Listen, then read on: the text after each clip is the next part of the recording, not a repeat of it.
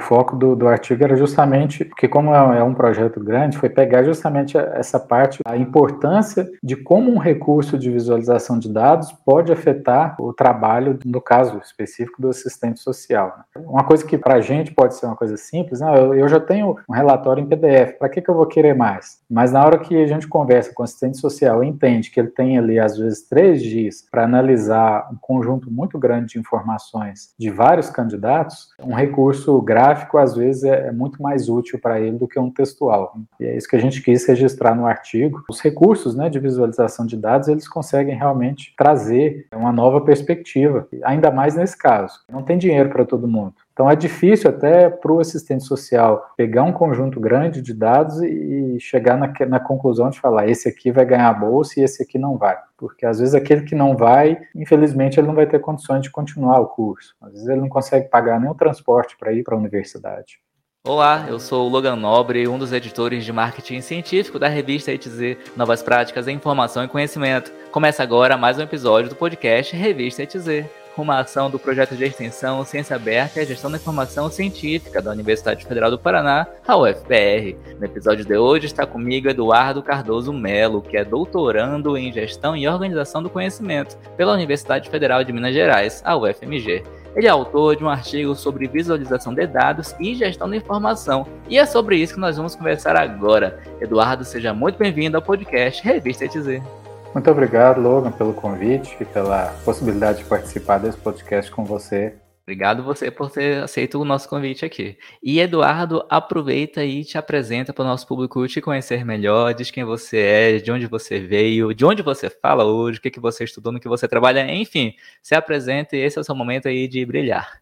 Bom, meu nome é Eduardo Cardoso Melo, atualmente eu resido em Bom Espaço, que é minha cidade natal, no interior de Minas Gerais. Em relação à minha formação acadêmica, eu sou formado na área de computação, então fiz a minha graduação nessa área, em seguida eu fiz um mestrado em administração. Mesmo durante a minha graduação e em seguida eu, eu trabalhava na iniciativa privada, então eu senti a necessidade de ter uma qualificação a mais nessa área para gerenciar equipes e, e tudo mais e também pela questão da docência, que sempre foi um objetivo meu, desde quando eu fazia o curso de graduação, eu tinha é, um interesse de partir para essa área também. E desde 2005 eu trabalho com docência no ensino superior, primeiramente em instituições é, privadas, e aí em 2009 eu fui trabalhar em outra instituição privada aqui na minha cidade também. A minha graduação foi em Belo Horizonte e o meu mestrado eu também fiz lá. Depois eu voltei para minha cidade natal para coordenar o curso de Sistemas de Informação e lecionar nesse curso. E fiquei até 2014, quando eu passei no concurso do Instituto Federal de São Paulo e me mudei para a cidade de Campos do Jordão. Então, trabalhei lá durante um tempo. Depois, eu, eu passei em outro concurso no Instituto Federal do Sudeste de Minas Gerais. Fui para a cidade de Muriaé, que é próximo à divisa ali com Rio de Janeiro, Espírito Santo também trabalhei lá como professor, e aí, por último, eu passei no terceiro concurso no Instituto Federal de Minas Gerais, para a cidade de Bambuí, uma cidade que fica a pouco mais de 100 quilômetros aqui da, da cidade onde eu moro, em Bom Despacho, então, para mim, muito mais próximo do que eu estava antes. Eu venho sempre trabalhando na docência dessa, da, da área de computação e tecnologia da informação como um todo, mas também gosto muito da parte de gestão, da parte administrativa, de gestão da informação também. A minha experiência profissional, eu trabalhei muito tempo na, na área privada, com, com desenvolvimento de sistemas, com programação, com a, análise de sistemas, até que eu passasse para a parte acadêmica. Principalmente, é, o foco, quando eu trabalhava no desenvolvimento de sistemas, eram sistemas bancários e comerciais. Então, desde que eu comecei a, a parte de programação mesmo, trabalhando é, como professor, eu venho desenvolvendo projetos de pesquisa e extensão nessa área de desenvolvimento de sistemas, de, de análise de sistemas e também, mais recentemente, com essa parte de gestão da informação. Então, atualmente eu resido em Despacho, que é minha cidade natal, e trabalho no, no Instituto Federal de Minas Gerais, no campus Bambuí. Eu leciono principalmente para os cursos de engenharia da computação e para o curso técnico integrado em informática. Então, é, lá é um campus é, é, que tem muitos cursos da área agrária, então a gente sempre tenta desenvolver alguns projetos de pesquisa e extensão relacionando a parte tecnológica, né, a parte da tecnologia da informação, com outras áreas, com áreas seja da administração do campus ou seja dos outros cursos. Então, até o, o, contexto desse artigo surgiu justamente de um projeto de extensão que foi desenvolvido em parceria com a reitoria do, do IFMG. Nós vamos falar é, na sequência aí também. Muito bem, então quer dizer que você saiu da sua cidade natal, foi fazendo, foi de concurso em concurso até voltar para perto da sua cidade natal e hoje você está na cidade ao lado, é isso mesmo, produção? Isso. que trajetória, hein? É, eu, eu fui para Belo Horizonte, fiz a. Porque na época que eu fui para Belo Horizonte fazer o curso técnico em informática, na minha cidade não tinha. Então hum. eu, eu me mudei para lá, fiz o curso técnico em informática, depois a graduação, fiz o mestrado em administração logo na sequência.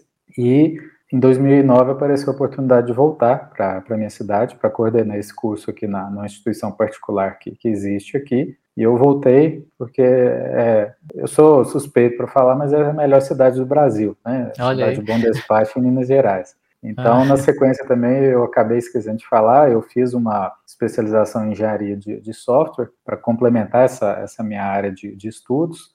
Fiz na sequência também um MBA em gerenciamento de projetos, porque é uma área que eu trabalhei bastante nessa, nessa faculdade privada aqui em Bom Despacho. É, posteriormente, eu fiz um mestrado em ciência da computação, que é uma outra área minha de estudos também, que eu senti necessidade de, de complementar essa formação acadêmica. E por último, agora eu estou, estou, estou no segundo ano do programa de pós-graduação em gestão e organização do conhecimento na Universidade Federal de Minas Gerais, é, no, no programa de doutorado. Né? Então, uhum. espero já fazer a qualificação no ano que vem para depois poder terminar o curso aí no, no, no, período desses quatro anos que eu tenho aí, então. Muito bem. E quando você era um jovem garoto, lá na sua graduação, no início da sua vida acadêmica universitária, tu já pensava em seguir carreira e ser professor, em fazer concurso, em dar aulas, ou você queria, ah, quero terminar logo o curso e trabalhar em alguma área, alguma empresa? Qual que era a tua perspectiva? Eu acho que era um pouco das duas. É, durante a graduação, eu sempre busquei fazer estágios, mesmo estágios não remunerados, até os, os dois primeiros estágios, na verdade, eu tinha que pagar o ônibus para poder ir trabalhar na época. Mas com certeza valeu a pena, né, em relação ao aprendizado. Acho que é nessas dificuldades que a gente consegue valorizar o resultado que a gente tem depois. Eu tinha muita vontade né, de trabalhar nessa parte prática de, de mercado, de sair para o campo mesmo, de atuar em empresas, como felizmente eu consegui fazer depois. Durante a graduação eu já consegui um, estágio, depois eu fui efetivado e depois eu, eu, passei por outras empresas, mas ao mesmo tempo eu tinha a, a vontade de trabalhar com a docência no ensino superior. E aí eu, no, no primeiro semestre do mestrado, eu fui chamado para lecionar numa faculdade próxima a Belo Horizonte, eu trabalhava numa empresa, essa uma empresa de desenvolvimento de sistemas durante o dia e saía de lá e ia direto para a cidade de Santa Luzia, que fica próxima a Belo Horizonte, e lecionava na faculdade lá. Até 2009, quando eu voltei para Bom Despacho, eu trabalhava na faculdade, mas também ainda tinha um, um, vínculo com a empresa que eu trabalhava, fazia algumas atividades remotas, em casa uhum. mesmo, e, e enviava para o pessoal lá. E isso foi até 2014, quando eu passei no primeiro concurso, e aí, como o concurso é, é dedicação exclusiva, essa prática né, de, de atividades mais voltadas para a prática, acaba que a gente tem que fazer elas no formato de projeto de pesquisa ou projeto de extensão. Então, desde, desde esse momento, eu venho desenvolvendo vários projetos de pesquisa e extensão, sempre tentando proporcionar também momentos de, de aprendizado para os alunos. Eu acho que para os alunos esses projetos de pesquisa, iniciação científica, extensão, eles são fundamentais para o aprendizado, né? não, não necessariamente aquele aprendizado teórico, mas principalmente o aprendizado prático de nessa parte de tecnologia da informação, de colocar a mão na massa. E ver isso dentro de um, de um contexto mais prático, né, com um cliente, com uma pessoa é, cobrando, com o prazo para entrega, com o escopo definido, é bem diferente de ter isso como uma atividade de disciplina, né, uma atividade curricular. Então, eu venho uhum. trabalhando nesse sentido para tentar devolver um pouco também de tudo aquilo que eu recebi ao longo aí da minha, dessa, dessa minha trajetória que eu tenho, tanto na, na parte acadêmica quanto na profissional. Uhum, muito bem. É, você já falou um pouco, mas agora eu quero detalhes. Quais são os seus interesses atuais de pesquisa? O que, que você vem desenvolvendo? Quais projetos você está atuando? Além do, dos temas que a gente vai tratar aqui, né, referente ao artigo que você publicou na revista ETZ, quais são as, as suas outras frentes de trabalho e de pesquisa? Eu tenho trabalhado bastante com desenvolvimento de sistemas web. Nos últimos anos eu desenvolvi alguns sistemas para o próprio IFMG, como eu mencionei, numa parceria com a reitoria. É, a parte desses sistemas é uma área que eu venho trabalhando desde então, é a parte de desenvolvimento web. E com o meu ingresso na, no mestrado em ciência da computação, eu passei a trabalhar também com a parte de análise de dados, onde eu fiz um estudo do histórico de evasão e até uma tentativa de criar alguns modelos de predição com machine learning para tentar não somente entender o histórico de toda a evasão acontecida no, no IFMG, mas principalmente tentar caracterizar aquelas situações que, que a gestão poderia atuar, evitando aí a, ou reduzindo os níveis de evasão da, da instituição. É, evasão é um problema nacional, a pandemia agravou bastante isso, uhum. então eu creio que qualquer ferramenta adicional que que traga alguma, alguma nova informação a respeito disso é, é válida.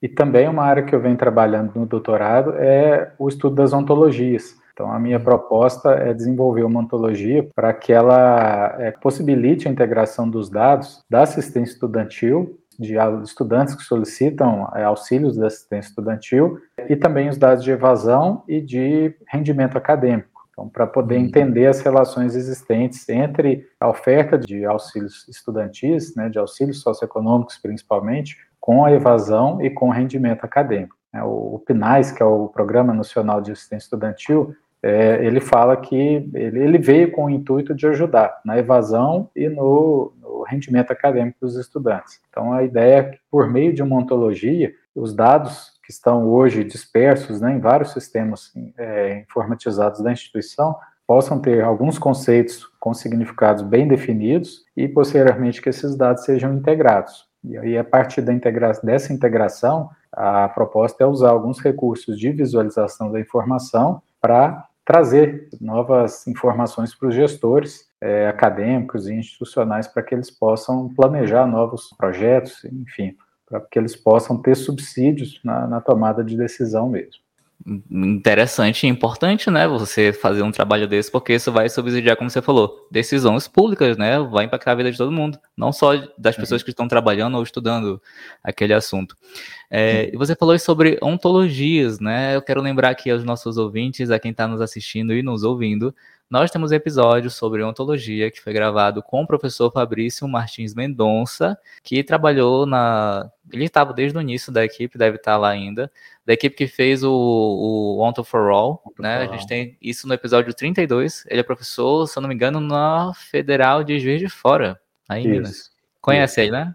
Ele, ele é formado no UFMG, então eu já, já ah, estudei ah, os, os, materiais dele, já, até como parte do meu trabalho de doutorado, né, nessa parte de revisão teórica, eu estudei bastante os materiais dele e realmente foi um trabalho muito, muito qualificado. O trabalho dele, não somente de construir uma arquitetura né, que pode ser reutilizada, um modelo que pode ser reutilizado para construir ontologias, mas principalmente esse trabalho que ele vem conduzindo e vem direcionando aí no sentido de manter a ferramenta, né, o Onto for All Edito, para que mais pessoas possam conhecer essa a figura, né, da ontologia enquanto recurso para modelagem de, de, sistemas e de, de, quando eu digo sistemas de é, sistemas de informação ou modelagem de outros artefatos, né? Realmente é um, é um recurso bem interessante e muito fácil de se utilizar. Né? Então, eu acho que isso vem fazer com que a gente tenha mais recursos nessa área de ontologias para desenvolver ontologias mais bem elaboradas. Enquanto você estava aí falando, eu só, tava só checando aqui o número do episódio. É realmente o número 32, tá? Para quem tiver curiosidade.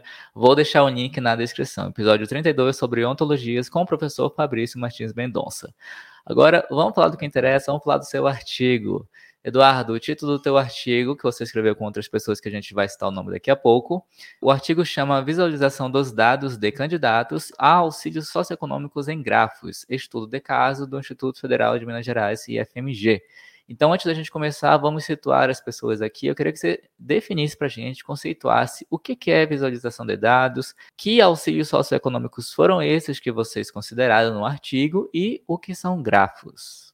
Bom, é, vou contextualizar a, a origem do, do, artigo, que aí talvez vai, vai clarear bastante essas, essas questões. Em 2018, eu fui convidado pelo, pelo Paulo Lourenço, da reitoria do IFMG, para desenvolver um sistema para ser utilizado no IFMG no processo de seleção de bolsistas da assistência estudantil. Até então, era um processo feito manualmente, onde cada aluno tinha que entregar a cada processo seletivo que ele pleitear uma bolsa, ele tinha que entregar lá em torno de 50, 60 documentos é, xerocados, né, cópias, para participar de cada processo que ele poderia ter o perfil, vamos dizer assim. E isso dificultava muito, não somente para o aluno, mas também para o assistente social, que é quem uhum. faz a análise dessa documentação para que lá no final ele chegue no, no resultado e fale: é, esses candidatos aqui vão ser pleiteados com a bolsa e esses aqui não, porque a demanda é bem maior do que os recursos que, que são direcionados para esse fim. Infelizmente, não tem recurso para todo mundo. Então, é, o PNAES, né, que é o Programa Nacional de Assistência Estudantil, ele fala que o critério principal é renda per capita de um salário mínimo e meio. Mas cada instituição pode construir seus, seus outros critérios adicionais a esse. E, infelizmente, esses outros critérios vêm sendo usados, dada essa dificuldade de orçamento. Né? O papel do assistente social ele é muito importante porque ele precisa definir, com base em um grande volume de informações, quais candidatos vão realmente receber aquele benefício. E aquele benefício, para alguns candidatos, ele significa a continuidade do curso ou não recebimento do, do, benefício significa o cancelamento do curso, né? E muitas vezes esse cancelamento do curso é o sonho de uma família toda, especialmente na realidade que nós temos hoje. Então, no Brasil, o, houve é, durante muito tempo um fomento muito grande para colocar muita gente na universidade, né? A própria criação dos institutos federais foi com esse intuito de aumentar o número de vagas, mas por outro lado, é, não houve tanta ênfase assim na, na, nos projetos para manter esses alunos dentro da instituição. Então, em 2018, esse sistema foi desenvolvido, em 2019 ele entrou no ar, passando a gerenciar todos os processos seletivos da, da, assistência estudantil do IFMG, e aí os estudantes passaram a se cadastrar nesse sistema, fazer as solicitações, anexar os seus documentos, então é, passou a ser um processo com zero papel, né? antigamente eram muitos envelopes cheios de, de, documentação dos alunos, e esse foi um dos grandes ganhos também, é, além da questão da praticidade. E o assistente social é um, é um processo muito, muito dinâmico, ele precisa ter, otimizar o tempo dele na análise. Essa análise do, de textual, ela ficou um pouco complexa, a partir do momento que muita gente ficou, é, passou a procurar os auxílios. Então, uhum. nós identificamos uma oportunidade para que essa visualização dos dados pudesse ser feita no formato de grafos, que pudesse possibilitar ao assistente social uma análise mais aprimorada. Um exemplo simples, é, ao invés do assistente social rolar um arquivo PDF, um relatório PDF, lendo três páginas de documentação sobre os membros do grupo familiar de um estudante, ele tem, pode ter isso né, no formato de uma visualização, no formato de, de um grafo, onde eu tenho ali um nó central, que seria o aluno, né, o estudante, e esse nó está conectado com outros vértices, né, que cada vértice representa, por exemplo, um membro da sua família. E aí o sistema permite que quando o assistente social seleciona um desses membros do grupo familiar, as informações desse membro do grupo familiar sejam exibidas. Uma das suas perguntas foi em relação aos auxílios, né, o Instituto Federal de Minas Gerais ele trabalha com basicamente os auxílios de bolsa permanência, que ele tem o bolsa permanência 1, 2, 3 e 4. Tem outros auxílios, no caso o auxílio da moradia, alguns campi têm, oferecem moradia, e o auxílio alimentação, em alguns campos que também tem um restaurante, é oferecido esse auxílio. Então, uhum. o sistema veio para contribuir nesse sentido. Né? Então, quando eu disse lá atrás a, questão da gestão da informação, essa gestão da informação antes ela era feita totalmente é, no papel, manual, depois ela passou para planilhas eletrônicas totalmente descentralizadas, né? Cada campus trabalhava com sua própria planilha. Então, foi um processo que realmente conseguiu ser aperfeiçoado o Instituto Federal de, do Espírito Santo, ele viu uma apresentação do sistema na, na RedeTech, que é um evento da rede tecnológica, e em 2020, com toda aquela questão de passar para o online, né, os processos e tudo mais, eles implantaram um sistema também no Instituto Federal do Espírito Santo, em Vitória, é, inicialmente, e agora todos os campi do Instituto já estão utilizando também esse sistema que foi desenvolvido aqui para o IFMG. Então quer dizer que o teu artigo ele foi meio para que você documentasse, registrasse, né, fizesse a gestão do conhecimento de todo esse sistema que você criou como uma demanda da reitoria da instituição onde você trabalha. Olha só que legal. Sim, o, o foco do, do, artigo era justamente, porque como é, é um projeto grande, foi pegar justamente essa parte, a importância de como um recurso de visualização de dados pode afetar o trabalho, no caso específico, do assistente social. Né? Uma coisa que para a gente pode ser uma coisa simples, não, eu, eu já tenho um relatório em PDF, para que, que eu vou querer mais? Mas na hora que a gente conversa com o assistente social e entende que ele tem ali, às vezes, três dias para analisar um conjunto muito grande de informações de vários candidatos, um recurso recurso gráfico, às vezes, é, é muito mais útil para ele do que um textual. Esse tipo de levantamento a gente só consegue conversando mesmo com as pessoas que usam os sistemas. Né? Então, uhum. E é isso que a gente quis registrar no artigo, para que a visualização, os recursos né, de visualização de dados, eles conseguem realmente trazer uma nova perspectiva, ainda mais nesse caso. Não tem dinheiro para todo mundo. Então é difícil até para o assistente social pegar um conjunto grande de dados e chegar na, na, conclusão de falar esse aqui vai ganhar a bolsa e esse aqui não vai. Porque às vezes aquele que não vai, infelizmente, ele não vai ter condições de continuar o curso. Às vezes ele não consegue pagar nem o transporte para ir para a universidade. Eu acho que é válido eh, esse tipo de trabalho para contribuir com o trabalho do, do assistente social.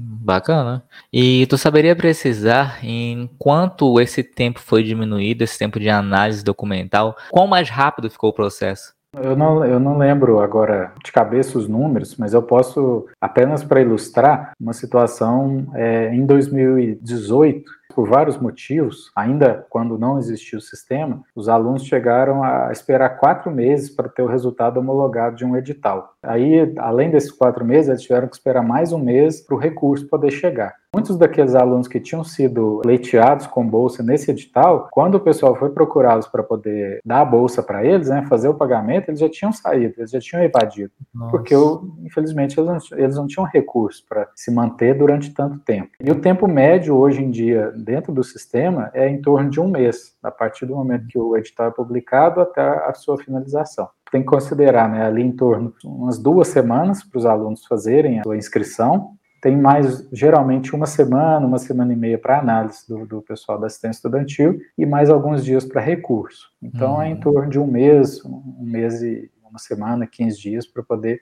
terminar todo o processo. Aí depois tem mais um mês para o aluno receber o recurso, é isso? Como esse processo, por exemplo, antes do, dos recursos, você já tem, o pessoal já tem ali uma pré-lista de quem foi, foi contemplado, esse uhum. pessoal já pode ser, vamos dizer assim, inserido em uma listagem de, de, de pagamentos. Então, uhum. o que, que o pessoal do IFMG tem feito é, assim que o processo é iniciado, lá em fevereiro, né, vamos pegar um calendário acadêmico tradicional, que as aulas começam em fevereiro, no nosso caso lá, assim que as aulas começam em fevereiro, o processo já é disparado para uhum. que aí possivelmente em março já ocorra algum tipo de pagamento ou no máximo abril. Então, tendo um uhum. horizonte aí de, de dois meses para que aquele aluno, mesmo que não tenha condições, ele tente segurar um pouquinho ali durante dois meses para se manter no curso.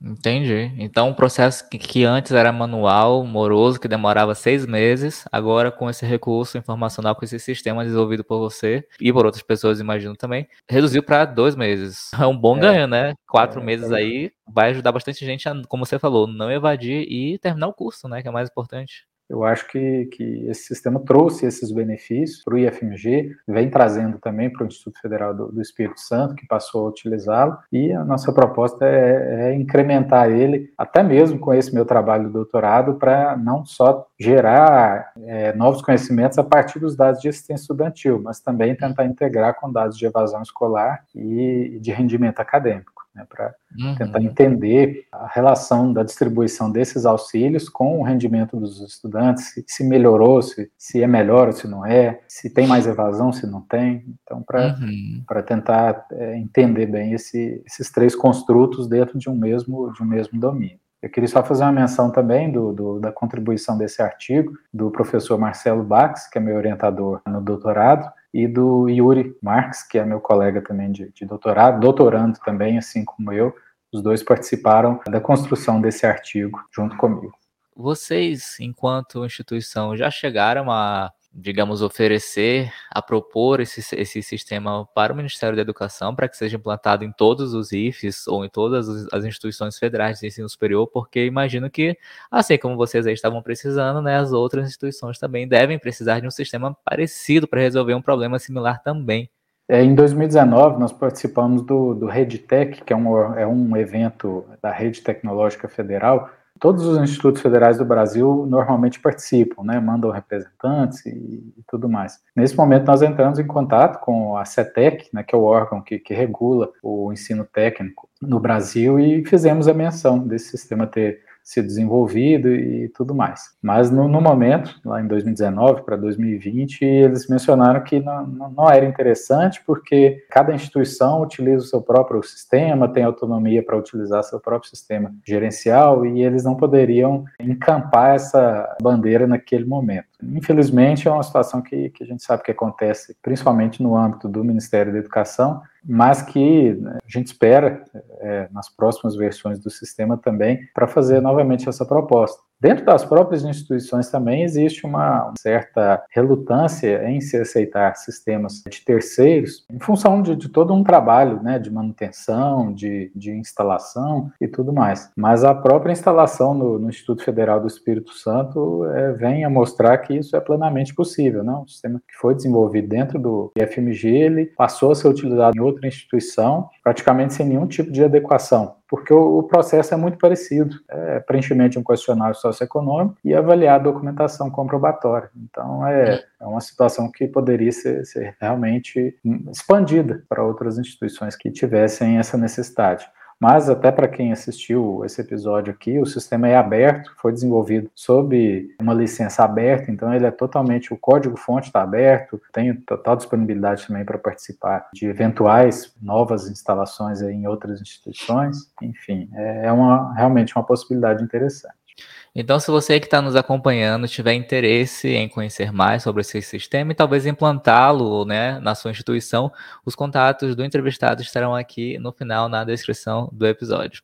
E falando aqui do seu artigo, Eduardo, você já contextualizou para gente o que, que é o que você estudou, o porquê que você fez, da onde que surgiu o interesse, né? E agora eu quero saber, quando você e os outros autores começaram a fazer esse artigo e pensaram na forma de estruturar, de escrever, o que, que vocês iam fazer, para o que foi entregue e publicado? Teve muita diferença? Mudou alguma coisa? Como é que foi esse percurso que às vezes, né, a jornada importa muito mais que o resultado? Conta pra gente a sua experiência na escrita desse artigo. Sim, eu acho que a questão da escrita de um, de um artigo ela é sempre complexa, porque tem muitas variáveis que, que acabam influenciando no processo como um todo. Uma dessas variáveis, aliás, é a revista escolhida. Cada revista tem uma linha de, de entendimento, uma linha de publicação que o pesquisador precisa primeiro entender essa linha de publicação para ver se aquilo que ele está pretendendo escrever tem aderência com relação ao, que está sendo publicado até aquele momento. Então, nós encontramos na, na, revista essa aderência com a proposta que a gente tinha, como era uma proposta relacionando a parte da gestão da informação, uma área compreendida dentro do, do escopo da ciência da informação, nós entendemos que tinha essa aderência para a revista em questão. É, o processo de escrita ele foi, de certa forma, um pouco simplificado, em função da gente já ter um certo domínio do assunto. Essa é uma, uma, dica que eu sempre falo com os meus alunos. Antes de começar a escrever, é, é muito importante ler bastante a respeito daquilo que a gente quer escrever. Então, nós tivemos uma etapa de escrita, né, da introdução, onde nós buscamos contextualizar todo o assunto, deixar bem claro qual o problema que o artigo está focando, para que, que ele está sendo escrito, e para quem que ele está sendo escrito, qual é o público-alvo, quem que poderia ter interesse nele. Em seguida, nós fizemos um levantamento teórico para entender o contexto como um todo e passamos para a metodologia. Esse tipo de, de artigo, com um resultado mais prático, é muito interessante ter uma metodologia bem clara para que, posteriormente, ela possa ser replicada por outra pessoa que tem interesse ou para que alguém tenha, naquela metodologia, uma referência.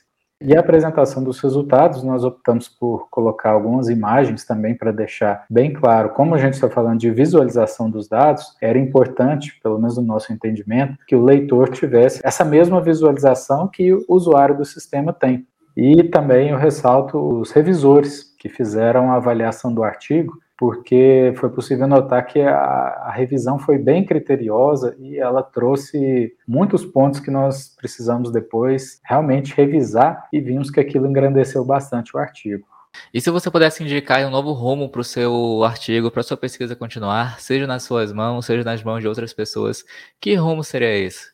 Eu acho que seria tentar trabalhar essa questão da visualização dos dados com a integração com outras áreas porque a assistência estudantil ela é só uma pequena parte do, do mundo do estudante dentro de uma universidade ou dentro de, de um instituto federal. Ele tem a questão das disciplinas, o rendimento acadêmico, da própria evasão, como eu já mencionei.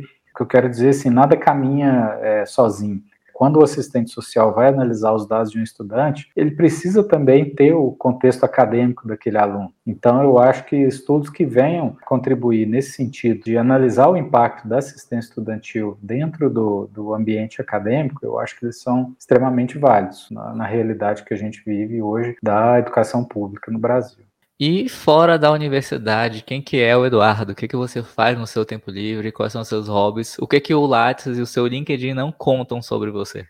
Lá não consta que eu sou pai de duas crianças, gosto de, de ficar bastante com elas, torcedor do Atlético Mineiro, então gosto bastante de, de assistir os jogos do, do, meu time quando está ganhando, né? Gosto de, de, jogar um futebol, então são coisas. E também de estudar bastante. O mundo que a gente vive hoje em dia é um mundo do, do, do aprendizado contínuo quando forma na graduação, já tem que pensar na continuidade dos estudos, quando faz uma especialização, já tem que pensar em um mestrado ou depois em um doutorado. Eu acho que o mundo hoje em dia exige isso e conhecimento também nunca é demais. Né? Então, o Eduardo é bem simples nesse, nesse aspecto, né? é mais de ficar em casa mesmo, encontrar os amigos e descansar bastante no tempo livre que tem também.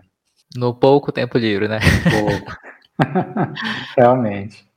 E Eduardo, você gostaria de deixar alguma indicação cultural, um filme, livro, um podcast, alguma coisa assim sobre qualquer assunto?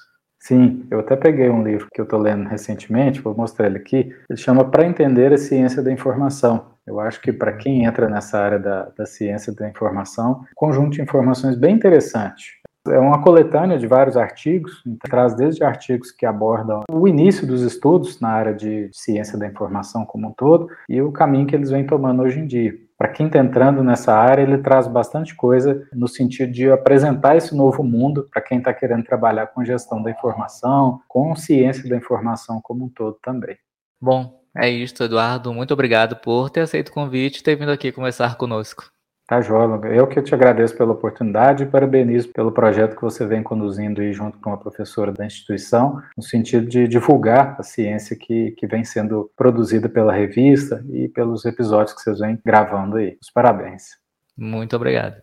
Bom, chegamos ao fim de mais um episódio do podcast Revista ETZ, uma ação do projeto de extensão Ciência Aberta e a Gestão da Informação Científica da UFPR. Na descrição estão os contatos do entrevistado e o link para você conhecer mais sobre o artigo Visualização dos dados de candidatos a auxílios socioeconômicos em grafos, estudo de caso do Instituto Federal de Minas Gerais e FMG, escrito pelo Eduardo Cardoso Melo, que começou conosco aqui agora, e também pelo Marcelo Peixoto Pax e pelo Yuri Bento Marques. Na descrição do episódio também estão os links para você conhecer a revista ETZ, um periódico científico interdisciplinar de acesso aberto do programa de pós-graduação em Gestão da Informação da UFPR. A revista ETZ tem um site e também está no LinkedIn, YouTube, Twitter, Facebook, Instagram e nos 14 maiores agregadores de podcast do planeta.